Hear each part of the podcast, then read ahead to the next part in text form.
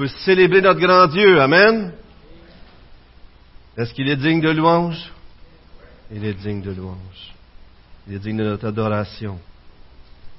Merci euh, Sylvain et toute l'équipe de louange. C'est tellement important ces temps pour nous préparer à rentrer dans la présence de notre grand Dieu. Merci Sylvain. Merci à toute l'équipe.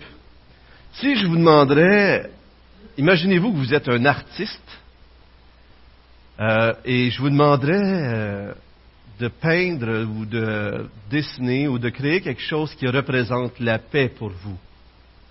Comment l'exprimeriez-vous, le calme, la paix? Allez-y, avez-vous des idées? Comment que vous imaginez la paix? Dans un bois, près de la sucrerie, dans un bois, tranquille. Oui, à l'arrière. Une mer calme, comme un miroir. D'autres choses qui vous viennent à l'esprit? La nature, les feuilles, le soleil. D'autres choses qui vous viennent à l'esprit? Sous l'eau? C'est calme sous l'eau? C'est un autre monde. Ah, pour moi, il y a quelqu'un qui a fait de l'apnée ici, là, qui a été dans l'eau. Loïs, tu voulais dire quelque chose aussi?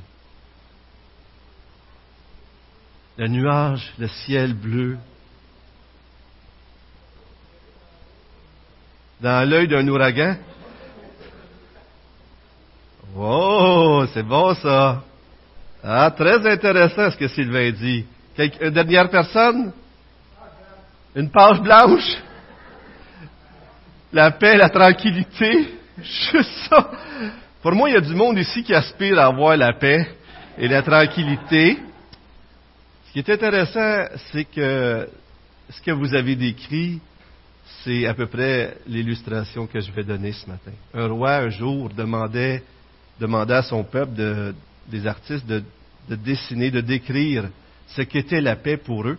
Alors, euh, les gens, bien sûr, ont fait de leur meilleur et ont emmené leurs produits pour qu'ils puissent le voir. Et, et le roi n'a gardé que deux toiles. L'une des deux toiles qu'il a gardées, c'était une toile euh, qui exprimait ce que la plupart d'entre vous avaient dit.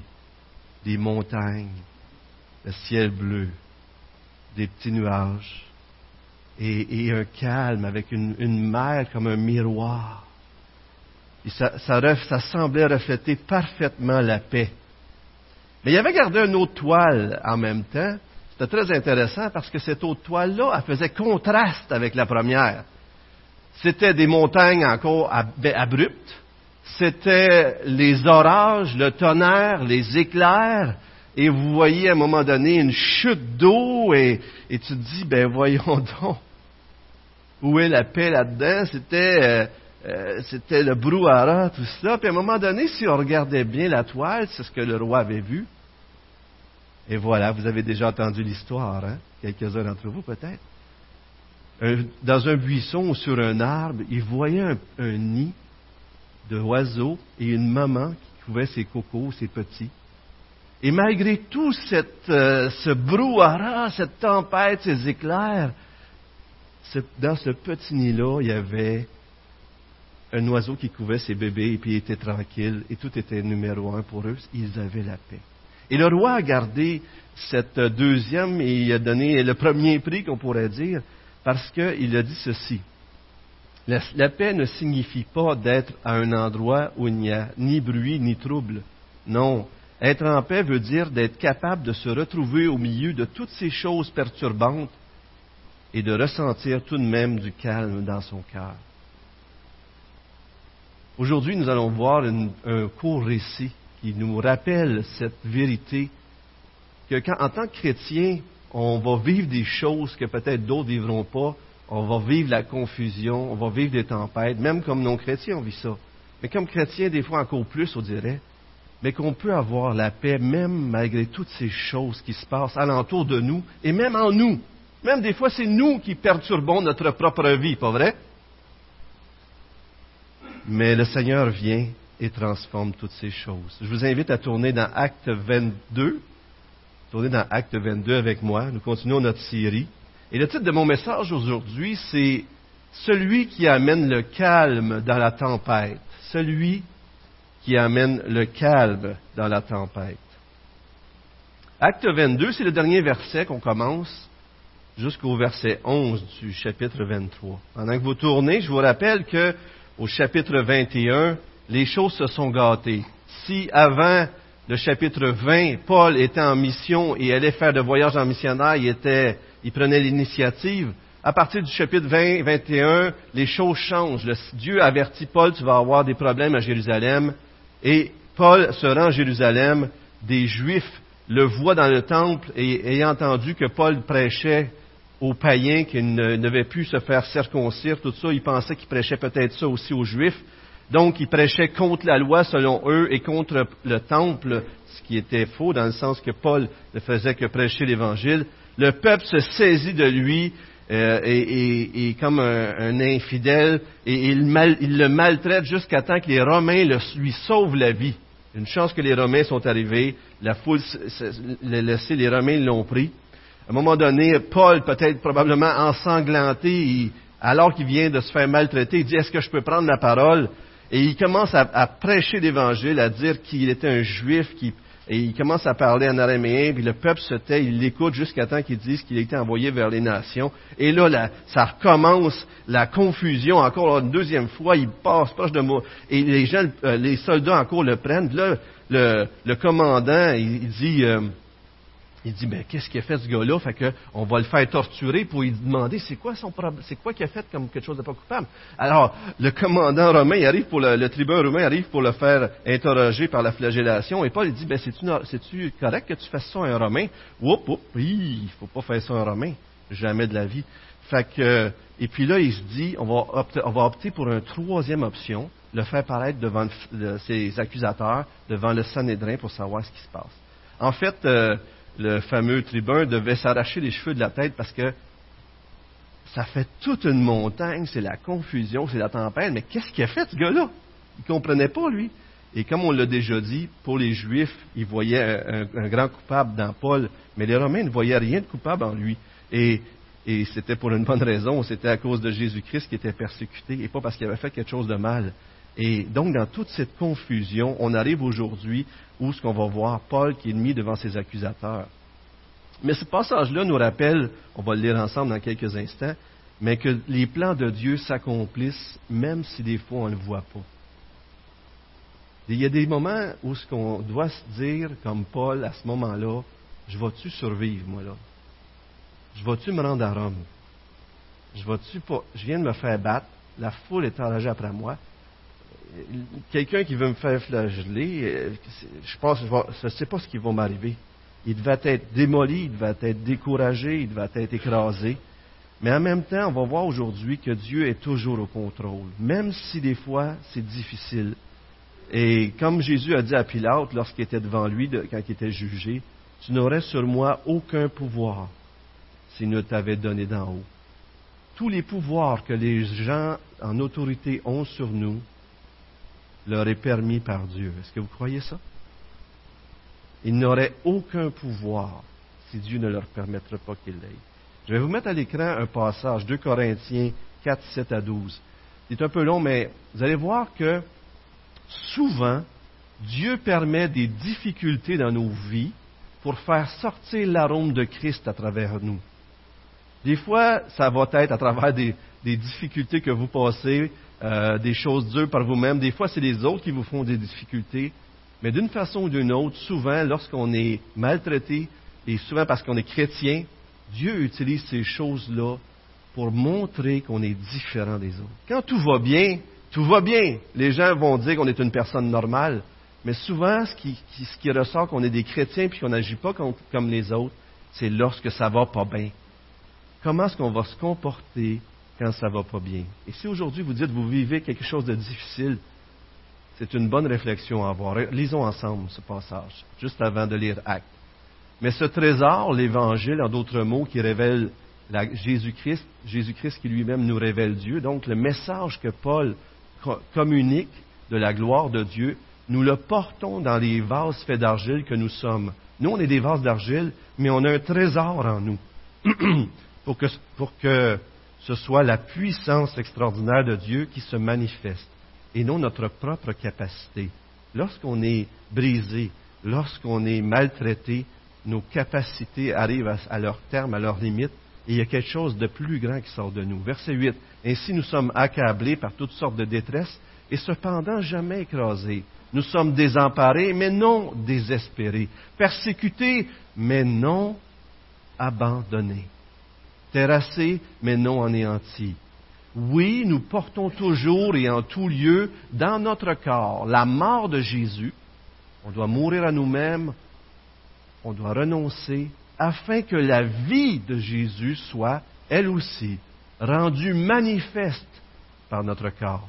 Car sans cesse, nous qui vivons, nous sommes exposés à la mort à cause de Jésus, afin que la vie de Jésus soit aussi rendue manifeste par notre corps mortel. Ainsi la mort fait son œuvre en nous et la vie en vous. En d'autres mots, lorsqu'on vit les difficultés à cause du nom de Jésus-Christ, lorsqu'on meurt à nous-mêmes pour la gloire de Dieu, la mort agit en nous comme sur la croix et la vie agit en les autres. N'est-ce pas normal que si la mort a, atteint Jésus-Christ sur la croix pour que nous ayons tous la vie éternelle, que nous qui sommes ses disciples devions porter notre croix et que lorsqu'on va mourir à nous-mêmes, Dieu va être glorifié et les gens vont goûter à la vie.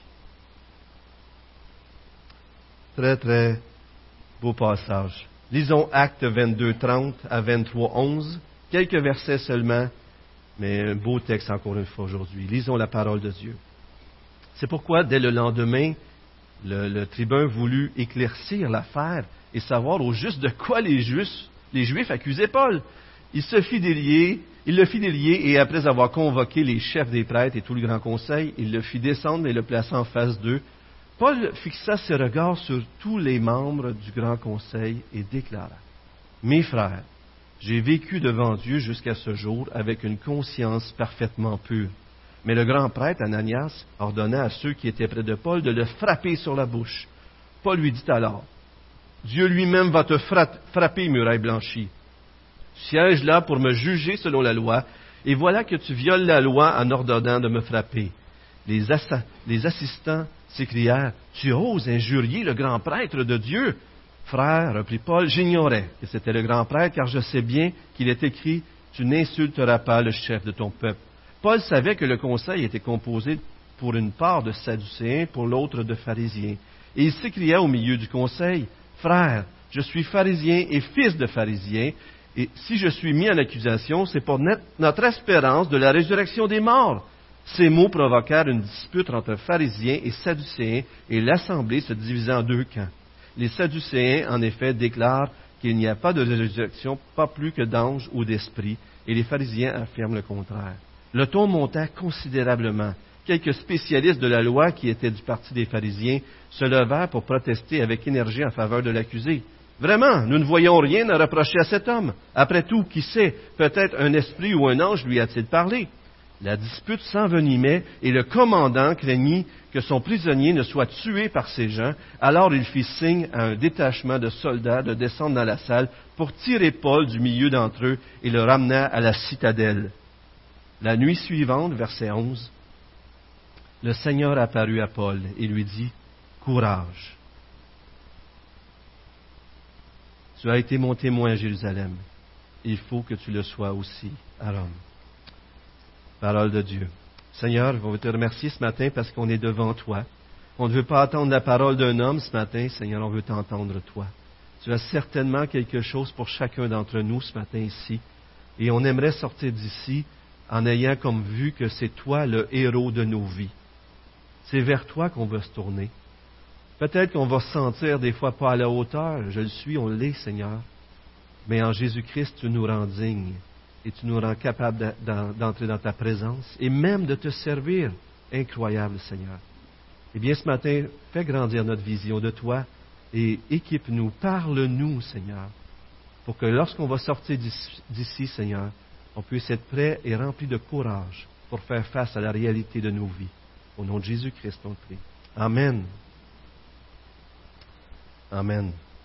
Donc aujourd'hui, on va voir, euh, les deux premiers points se ressemblent beaucoup, mais on va voir que la confusion, euh, peut-être, euh, Martine, si tu veux mettre le prochain, merci. être chrétien, ça nous fait vivre des tempêtes, bien sûr, on le sait, si des fois on ne dirait pas qu'on est chrétien, tout irait beaucoup mieux, on dirait des fois.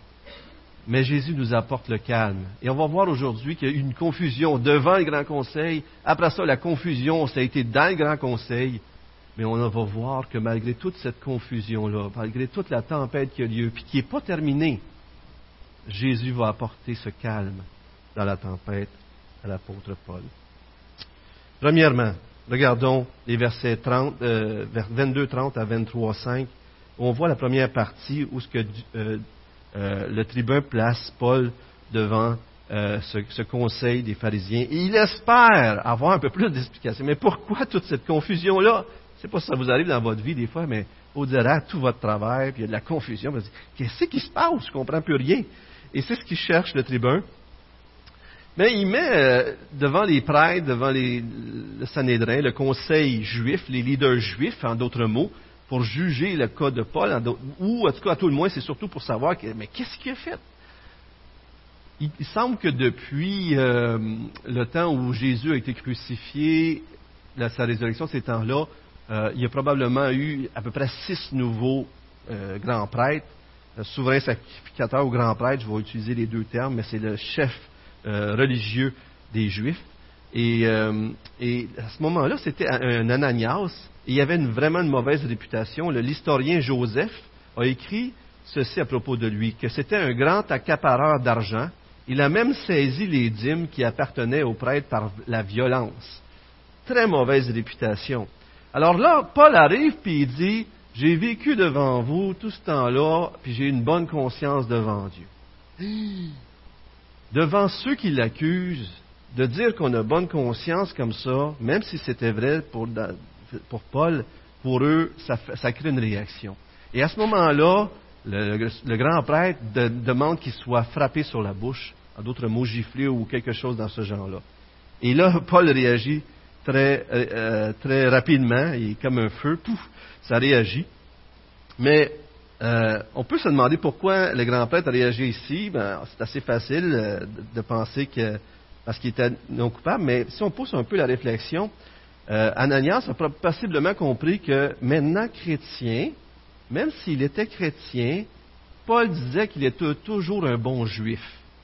Voyez-vous, ça, fait encore plus ressortir l'idée que c'était vraiment aux yeux du grand prêtre qui voyait qu'il avait rejeté Jésus-Christ comme sauveur, comme Seigneur, comme le loin.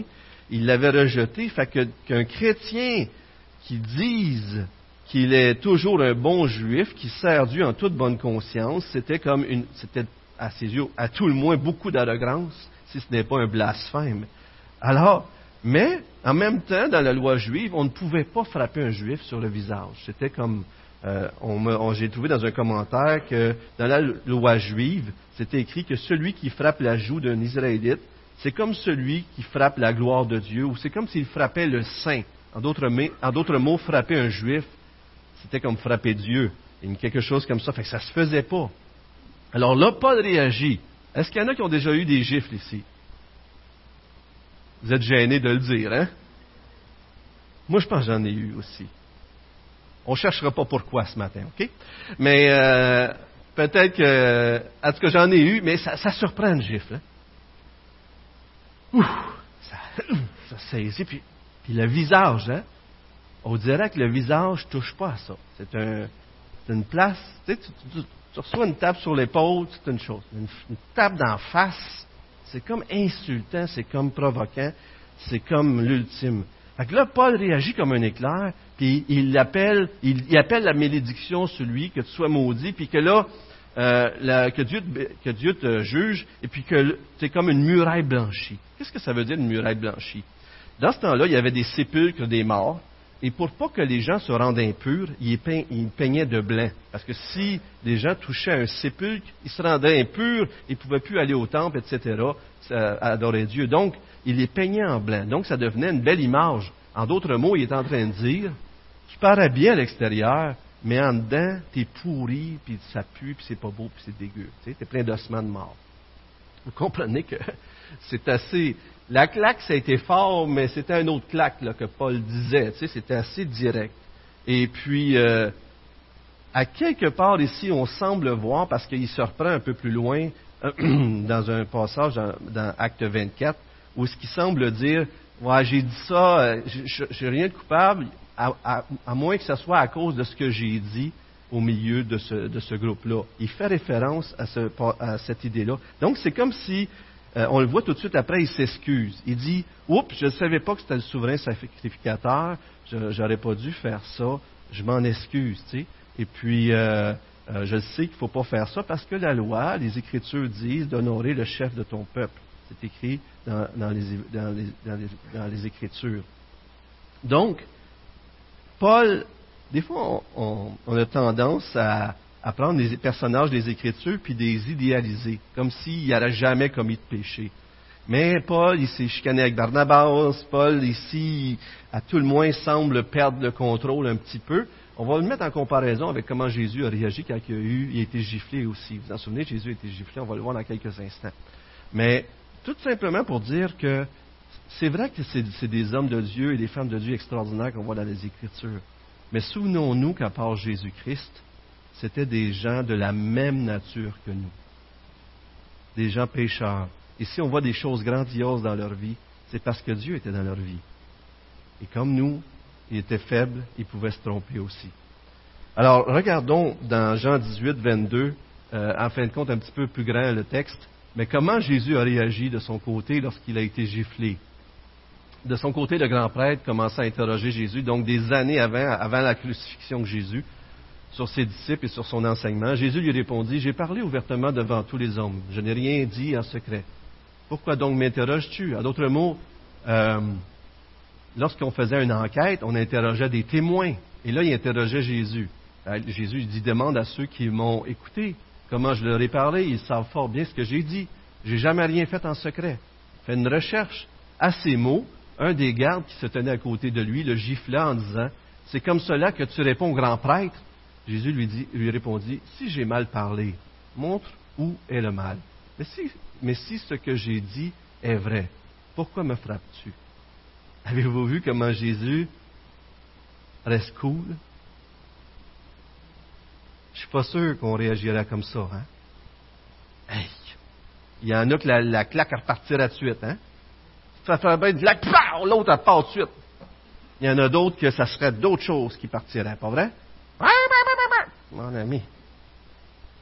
Jésus lui dit se fait frapper, et comme dit un Pierre 2, 21, 23, il n'a commis aucun péché. Ses lèvres n'ont jamais prononcé de mensonge. Injurié, il ne ripostait pas par l'injure. Quand on le faisait souffrir, il ne formulait aucune menace, mais remettait sa cause entre les mains du juste juge. Incroyable hein, de voir comment Jésus réagissait. Et on voit ici, probablement que les commentateurs ne sont pas tous d'accord, tout le monde ne sera pas tous d'accord. Il y en a qui vont essayer de défendre Paul euh, pour dire que non, c'était correct ce qu'il faisait, mais Paul lui-même se reprend. Oups, je m'excuse ce que j'ai fait. Il s'excuse à tout le moins. Et euh, il semble avoir perdu son sang-froid. Et comme nous, on peut le faire des fois, on peut répondre à, la, les, tempêtes qui arrivent à nos vies, les difficultés. Et peut-être on peut se demander aussi pourquoi, comment ça se fait que Paul n'a pas reconnu le souverain sacrificateur. Bien, il était dans une foule, le souverain sacrificateur était pas officiellement celui qui présidait parce que c'était le tribun. Il, portait probablement son grand prêtre. Une autre raison, euh, c'est la confusion. Il va y avoir toutes sortes de gens qui parlent, puis à un moment donné, il y a une voix qui est sortie, puis peut-être Paul l'a pas reconnu. Euh, certains, comme Calvin, pensent que Paul était peut-être sarcastique. C'est comme s'il disait, je n'ai pas réalisé qu'un homme comme vous pourrait être un souverain sacrificateur. C'est assez fort, là, si c'est ça, là. Mais euh, je pense que ça pourrait être tout simplement parce qu'il ne l'a pas vu. Il y en a qui croient aussi que Paul avait un problème de, vision.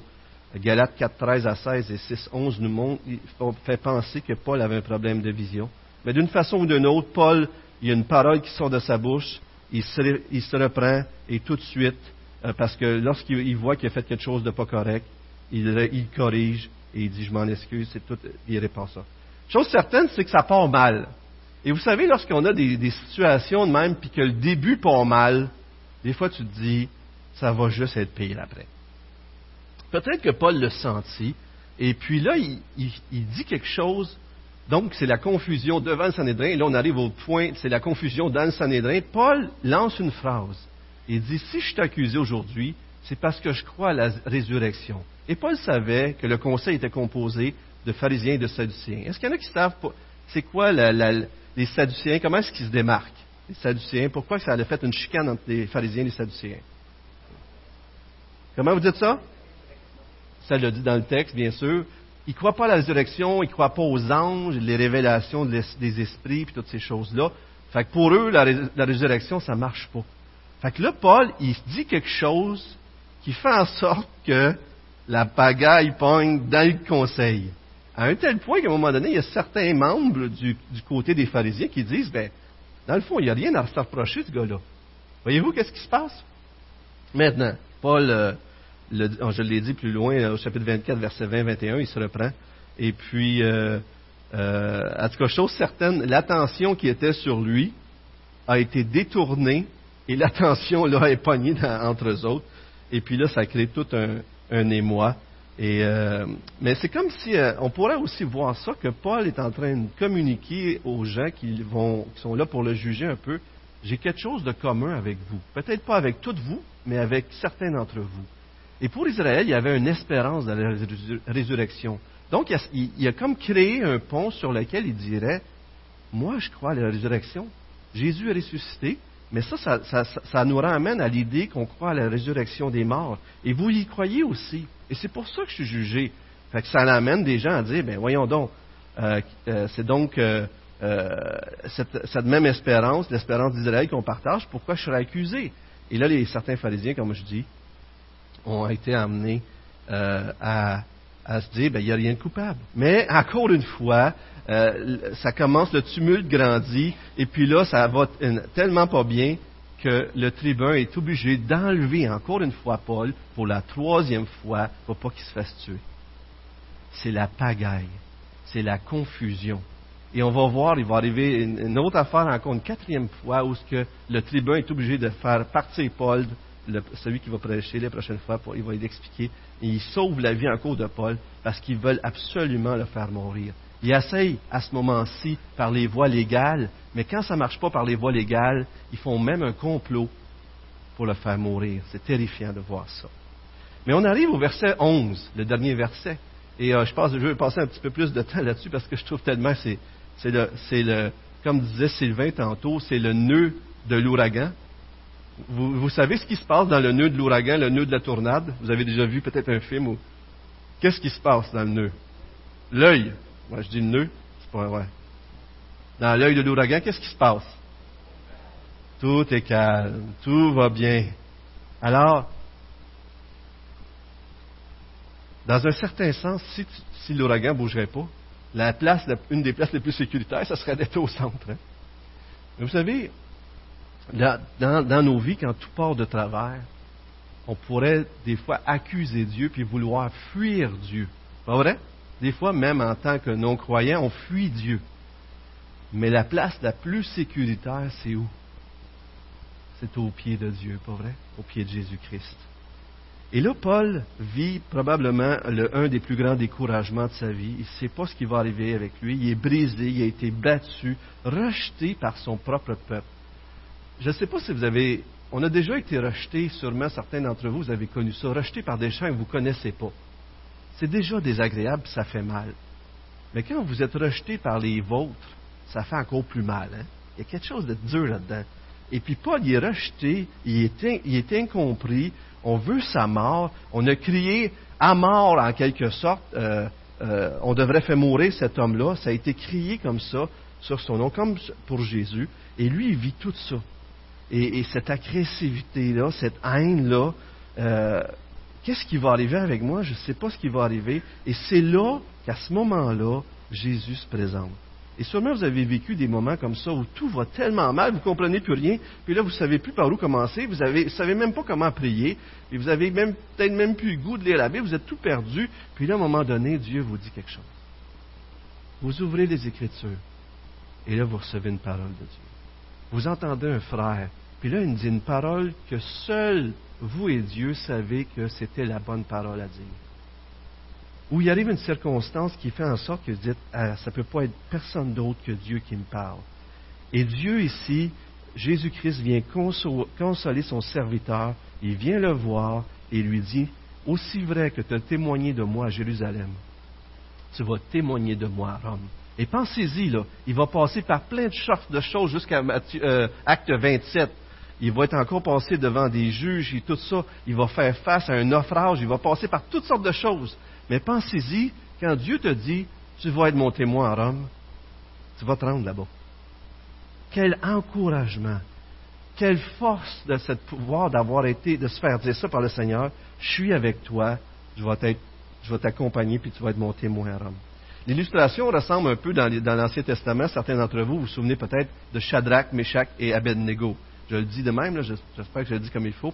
Mais c'était dans l'Ancien Testament, le roi Nebuchadnezzar s'était fait faire une grosse statue, puis il disait à tout le monde de se courber devant elle, puis euh, il y a tout un contexte très intéressant tout ça. Mais Shadrach, Meshach et Abednego euh, étaient des amis de Daniel, euh, du livre Daniel dans l'Ancien Testament. Et les autres, ils ne se sont pas courbés devant la statue lorsqu'ils faisaient jouer toute la musique. Et puis là, il avait dit que ceux qui ne se courbaient pas devant la statue, ils devaient être jetés dans une fournaise de feu ardent. Tellement il était ardent, à un moment donné, il l'a fait chauffer plus quand il a vu qu'à Shadrach, Meshach et Abednego, je devrais peut-être dire les trois amis, en tout cas, là, mais euh, quand ils ont vu qu'ils ne se courbaient pas parce qu'il les a donné une chance, mais ils ne sont pas courbés, il dit, tu peux nous jeter dans le feu, roi Nebuchadnezzar, mais sache que que, Dieu va nous sauver. Puis s'il ne nous sauve pas, il, peut nous sauver, mais s'il ne nous sauve pas, on ne se courbera pas devant, toi. Parce que c'est comme si ils ne sont pas morts. Fait qu'on voit qu'il y avait vraiment la foi. Mais pour eux, les deux options étaient possibles. Ça se pouvait qu'ils meurent, ça se pouvait qu'ils passent au travers.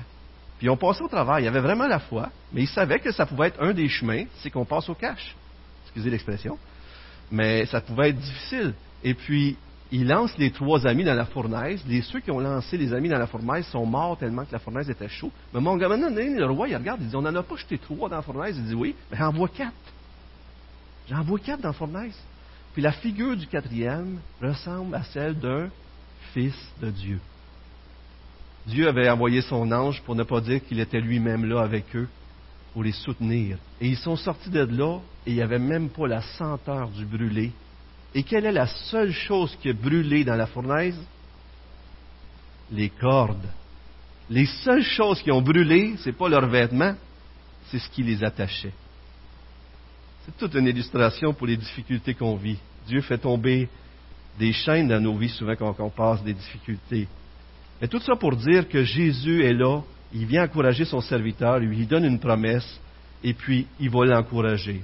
L'expression prend courage revient cinq fois dans le Nouveau Testament. Et c'est Jésus qui l'utilise, euh, ce mot, prendre courage-là. Ça revient cinq fois. Et regardez les cinq fois. Quand il appelle le paralytique à l'été qui est couché dans un lit, il dit Prends courage, mon enfant. Les péchés sont pardonnés, Matthieu 9, 2. À la femme qui avait une hémorragie depuis douze ans, il dit Prends courage, ma fille, ta foi t'a guéri. Euh, Matthieu 9, 22. À ses disciples qui, voient Jésus marcher sur les eaux et qu'il y a d'autres qui ont peur, c'est un fantôme. Il leur dit Prenez courage, chez moi, n'ayez pas peur. Matthieu 14, 27. Dans la chambre haute avant sa crucifixion, il dit à ses disciples Prenez courage, j'ai vaincu le monde. Et ici, il dit à Paul Prends courage. Peut-être que Dieu veut vous dire ce matin Prends courage, je suis avec toi, je ne t'abandonnerai pas dans Ésaïe, euh, Martine, si tu veux nous mettre, merci, t'es gentil, ne sois pas effrayé, car je, t'ai délivré. Je t'ai appelé par ton nom, tu es à moi. Quand tu passeras par les eaux, je serai avec toi. Je serai avec toi. Quand tu traverseras les fleuves, ils ne te submergeront pas. Quand tu marcheras dans le feu, il ne te fera pas du mal et tu ne seras pas brûlé. Puisque moi, l'Éternel, je suis ton Dieu, le Saint d'Israël, ton Sauveur. Dieu est avec nous.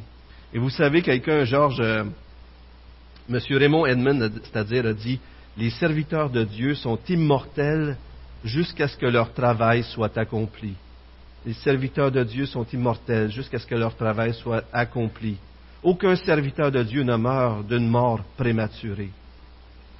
La mort, dit M. Georges Hébert, ne peut que me rendre meilleur. La mort était un exécuteur, mais l'Évangile en a fait un jardinier. La mort était un exécuteur, mais l'Évangile en a fait un jardinier qui sème le chrétien pour en faire une fleur dans le ciel de Dieu. On meurt comme une semence, un Corinthien 15, corruptible, et on ressuscite incorruptible. Même la mort, frères et sœurs, est un jardinier entre les mains de Dieu. Lorsque vous allez mourir, vous allez être libéré pour connaître la félicité. La présence de Dieu dans la vie de Paul, son appel au courage, sa promesse, sa parole, frères et sœurs, sa parole, on en a tellement besoin de la lire lorsqu'on vit des choses comme ça.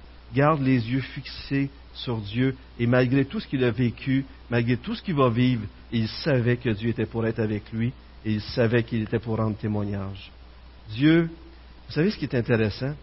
La plupart des dieux des autres religions, pourrait pas dire, on ne pourrait pas dire d'eux qui sont courageux. Pourquoi peut-on dire de notre Dieu qu'il est courageux Si je vous demanderais ça? Parce qu'il est vivant? Une autre raison, merci ma soeur. Pourquoi que Dieu, si je veux vous aider, le Seigneur Jésus, pourrait-on dire qu'il est courageux? Il était jusqu'à la croix. Jésus s'est incarné. Il a vécu la vie parfaite. Il a été rejeté, battu, etc. jusqu'à la croix, jusqu'au jardin de Gethsemane et il a fait face à la croix. Jésus s'est rendu vulnérable pour que toi et moi, on ait du courage. On ne soit jamais abandonné. Jésus s'est rendu vulnérable en devenant un homme et en allant jusqu'à la croix pour qu'on puisse avoir du courage en regardant lui par sa présence dans nos vies. Je termine, on peut mettre la dernière image, Martine, si tu veux bien. Est-ce qu'il y en a qui connaissent et je pas le prononcer, ok, mais est-ce que vous me ferez grâce? Padoreski, Padoreski? Padoreski, c'est Gilles? Padoreski, oui, ok. Alors, c'était un, pianiste, compositeur, un homme d'État, un diplomate polonais. Et à un moment donné, il avait, euh, euh, faisait une présentation aux États-Unis. C'était une soirée en grande pompe, tuxedo, robe de soirée, et euh, une soirée inoubliable de la, haute société, des gens riches et tout cela. Et puis là, durant cette soirée-là, une femme est venue, une mère est venue avec son fils de 9 ans, qui était très agité parce qu'il venait là à contre-volonté. Il voulait pas être là, mais sa maman l'a amené. Pourquoi? Parce qu'elle s'est dit que si il entend le pianiste, il va avoir le goût de devenir un pianiste. S'il entend le, grand, le grand Padoreski, et là, il va vouloir jouer du piano. Et lorsque sa mère, à un moment donné, bien sûr, au début, avant que ça commence, tout le monde parle, sa mère voit des amis, elle se met à parler avec eux, qu'est-ce que vous pensez qui arrive avec le petit gars qui est là, qui bouge dans sa place, qui est tanné, qui veut se lever? Hein? On le voit ici des fois dans l'assemblée. Hein? Ça beau, on veut se lever. Là, qu'est-ce qui arrive? À un moment donné, on se tourne, puis qu'est-ce qui arrive? Il part. Il est parti. Il voit la salle en avant, les lumières et le grand piano avec les belles touches. Et puis là, il s'avance en avant. Et puis, sa mère s'en rend pas compte. Personne ne voit, tout le monde, vous savez, tout le monde se parle, puis bon, c'est comme euh, euh, pourquoi qu'on prendrait l'attention d'une petite, personne comme ça? Mais lui, quand il s'installe sur le tabouret, il commence à placer ses doigts, et, et là, il commence à jouer chopstick. Vous savez, c'est quoi chopstick? Écoutez bien ça.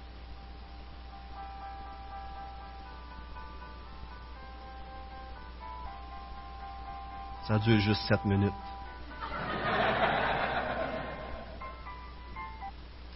Je savais pas comment vous le. Fait que je me suis dit, je vais, vous le faire écouter. Alors, il commence à jouer comme ça. Non, non, non, non. Là, la foule qui parlait entre eux autres se retourne, puis dit, il voit ça de même. Fait là, tous les adultes, ils commencent à froncer du sourcil, puis il dit, qu'est-ce qu'il fait là?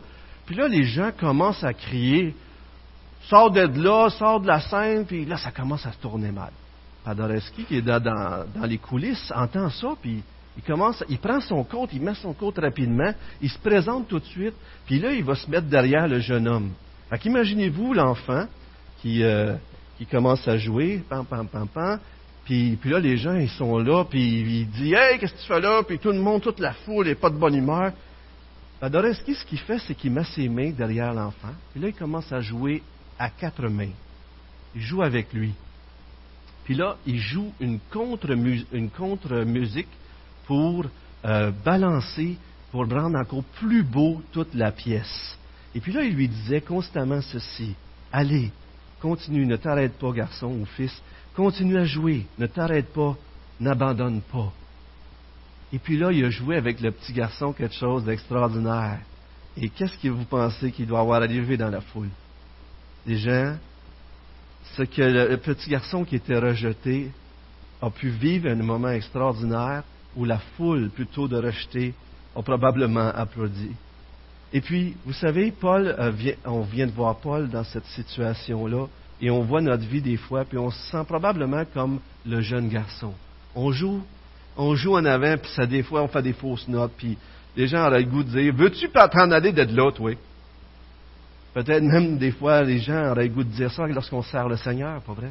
Qu'est-ce qu'il fait là? Tout d'être là, ils font ses sourcils. Quand on est chrétien, qu'est-ce qu'il fait là, ce chrétien-là? Il vient tout faire de la fausse musique jusqu'à temps que le Seigneur mette ses mains et commence à jouer derrière nous. Pas vrai? Cette semaine, on était dans une réunion avec les, frères, les anciens, tout ça, puis on, discutait d'un sujet. Puis à un moment donné, c'était vraiment sombre. Et puis, euh, je me demandais, je dis, comment on va sortir de ça? ça? Ça part pas bien, ça va pas bien. Puis là, à un moment donné, il s'est passé quelque chose, toute la discussion a tourné. On dirait que les choses sont devenues claires pour tout le monde on a senti comme si l'Esprit avait pris les choses en main et a transformé notre cacotie en une symphonie. Avez-vous déjà vécu ça? C'est ce que Jésus fait dans votre vie. C'est ce qu'il veut faire avec vous.